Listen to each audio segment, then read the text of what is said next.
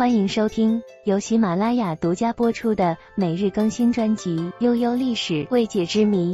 关注订阅不迷路，给您一份温暖的陪伴，满足您奇奇怪怪的好奇心。明朝的最懒对联，下联一字不差照抄上联，流传至今已成经典绝对。汉字别称方块字，是汉语的记录符号。也是世界上最古老的文字之一，距今已有六千多年的历史了。汉字是无可替代的，由汉字衍生出了中华传统文化的瑰宝，唐诗、宋词、元曲都是。当然也包括对联。对联是一种对偶文学，言简意赅，对仗工整，平仄协调，结构相同，分为上下两联，是中文语言的独特艺术形式。历史上有记载，最早的对联出现在三国时代，后经过多个朝代的发展，俨然也成为了文人取乐和比拼内力的绝佳方式。而在明代的时候，却出现了一个奇葩的对联，下联一字不差照抄了上联，流传至今已成经典绝对，又被称为史上最懒对联，现在成了劝诫我们用心读书的经典绝对。写出这副对联的是徐渭，这副上下联一样的对联内容又是什么呢？明代的大才子徐渭与谢晋、杨慎并称明代三才子，这三个人中又属徐渭最多才多艺，诗文、戏剧、书画、音律等等都有颇高的造诣，五书第一，诗第二，文第三，画第四。这便是徐渭对自己才能的综合自评。在他看来，画画是他最不拿手的，也是最不值得称赞的。可即便是他最看不上的画画，也让后世几百年的大师们望尘莫及。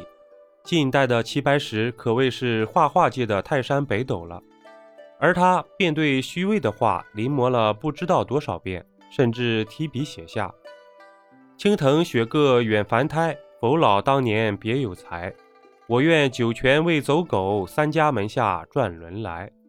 能让齐白石都仰慕的徐渭，自然在文学上地位极其崇高。说来也比较有意思，徐渭最看不上的画画，使得他成为了泼墨大写意画派的创始人，也让他成为了青藤画派的鼻祖。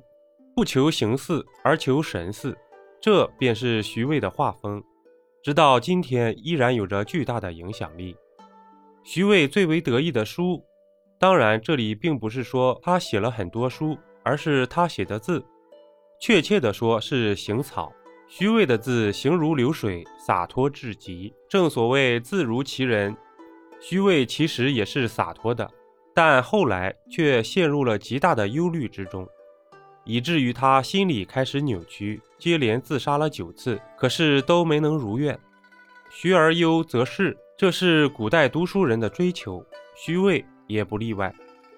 可是多才多艺的徐渭在仕途上并不顺畅。嘉靖二十九年，蒙古首领安达率军在北京一带抢掠，引起了莫大恐慌。徐渭听说之后，义愤填膺，挥笔写下《今日歌》。怒斥权臣严嵩误国，当然也因此断了自己的后路。后来倭寇进犯浙闽沿海，平日里研习过兵法的徐渭，先后参加了阻击倭寇的很多战役，也因此受到了浙江巡抚胡宗宪的注意。嘉靖三十七年，胡宗宪升任为浙闽总督，他多次邀请徐渭辅佐自己。此时的徐渭是矛盾的。一来胡宗宪依附于严嵩，二来胡宗宪勇于抗倭。再三犹豫之下，徐渭还是接受了邀请，成为了他的幕僚。在徐渭的策划下，胡宗宪擒获了倭寇的首领徐海和招抚了海盗汪直，平定了东南倭寇的祸患。严嵩倒台之后，胡宗宪也受到了波及，徐渭黯然离开了总督府。嘉靖四十四年。原本因为有功，仅被免职的胡宗宪再次被逮捕入狱，并冤死狱中。以前效忠他的幕僚自然也受到了波及。徐渭听闻之后，怒火中烧，但又深深忧虑自己会受到牵连，再加上连年应试不中，徐渭精神出现了问题，以至于出现了癫狂的状态。发狂的徐渭变得狰狞可怕，连续自杀了九次之多，可是都没有成功。而在一次发狂中，他还怀疑自己的妻子不忠，而将其杀害，最终被捕入狱。后来在朋友的解救之下，徐渭得以出狱。之后便游历了很多地方，结识了很多诗画之友，还写下了上下联一样的经典绝对。有那么一次，徐渭在与朋友集会时，一位喜欢读书的友人出了一副上联：“好读书不好读书。”众人思索之后，一时间想不到什么合适的下联。毕竟这上联还是有难度的。但是徐渭听闻之后，觉得这对联并不难。于是提笔写出下联：“好读书不好读书。”当其他人看到徐渭的下联之后，差点没有笑出声来。毕竟这下联和上联一模一样，一个字都没有差。按照对联的要求，这明显不能算是一个合适的下联。但是经过虚位的解释之后，所有人都服气了。而这幅对联的关键，便是其中的“好”字。是个多音多义字，上联能这样读：好读书不好读书；下联便能这样读：好读书不好读书。而上下联便组成了一个劝说我们好好读书的绝妙对联。